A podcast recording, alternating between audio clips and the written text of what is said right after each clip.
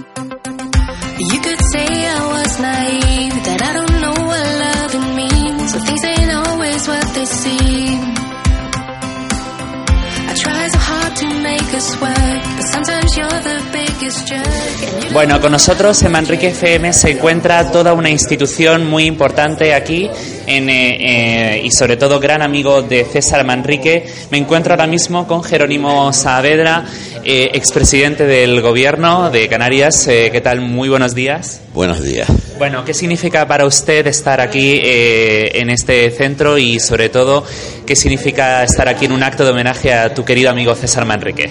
La primera cuestión, pues, es estar en un centro educativo.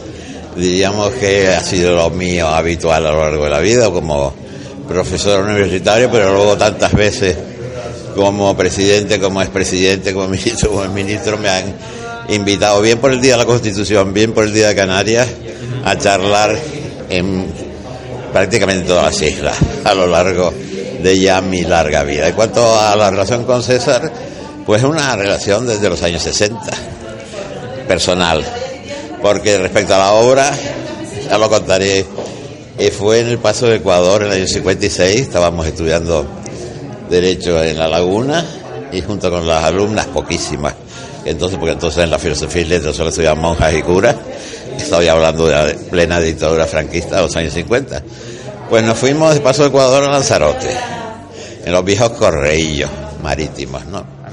Y estuvimos ahí una semana y visitamos todo lo que entonces era virgen y, prácticamente gracias a César sigue siendo virgen, son los jameos y la montaña del fuego.